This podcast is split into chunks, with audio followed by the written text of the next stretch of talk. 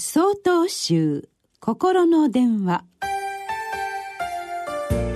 今週は「雪と氷」と題して長野県大念寺田中仁修さんのお話です。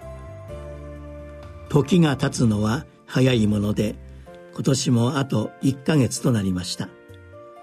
街に出てみれば年末が迫ってきていることもありイルミネーションが光り輝き一年の終わりを告げてくれます。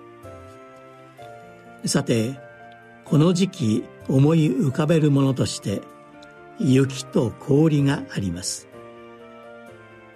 皆様がお住まいの地域では今年雪が降りましたでしょうか。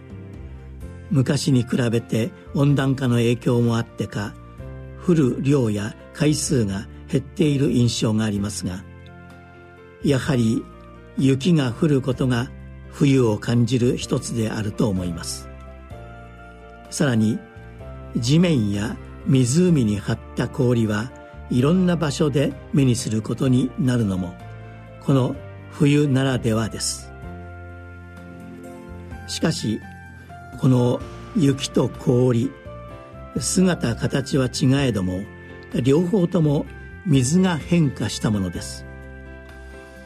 でも私たち人間は区別するために言葉を使って判断しています。それがいつしか当たり前となって雪は雪氷は氷として水とは全くの別物として考えてしまう。しかしこれらは水という一つのものが変化したに過ぎないのです。